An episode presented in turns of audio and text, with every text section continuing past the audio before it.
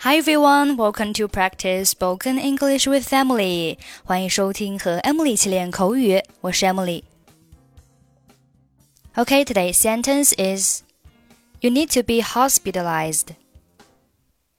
You need to be hospitalized. You need to be hospitalized.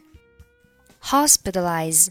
H O S P I T A L I Z E，动词，表示就医，使住院。Somebody be hospitalized，就是某人要住院。You need to be hospitalized，就是你需要住院。在这句话当中，need 末尾的可以不用发出声音。You need to be hospitalized。我想你应该知道，你需要住院。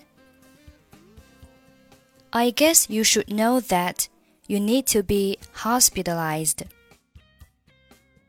我当然知道。Of course I know. 现在你可以去住院部办理住院手续了。Now you can go to the inpatient department to go through the admission procedures. 好的。 我马上就去办理。顺便问一下，你认为我需要住院很久吗？Okay, I will go right now. By the way, do you think I'll have to stay in the hospital for long? 很难说，这得看你的恢复情况了。不过你至少需要住院观察一天。It's hard to say. It depends on your recovery condition, but you need to stay for at least one day for observation. 谢谢你，医生。Thank you, doctor. I guess you should know that you need to be hospitalized. Of course, I know. Now you can go to the inpatient department to go through the admission procedures.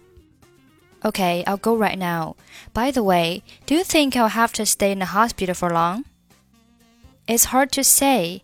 It depends on your recovery condition, but you need to stay for at least one day for observation. Thank you, doctor. Okay, that's it for today. 获取更多地道美语发音秘籍，欢迎关注微信公众号“英语主播 Emily”。I'm Emily. I'll see you next time. Bye bye.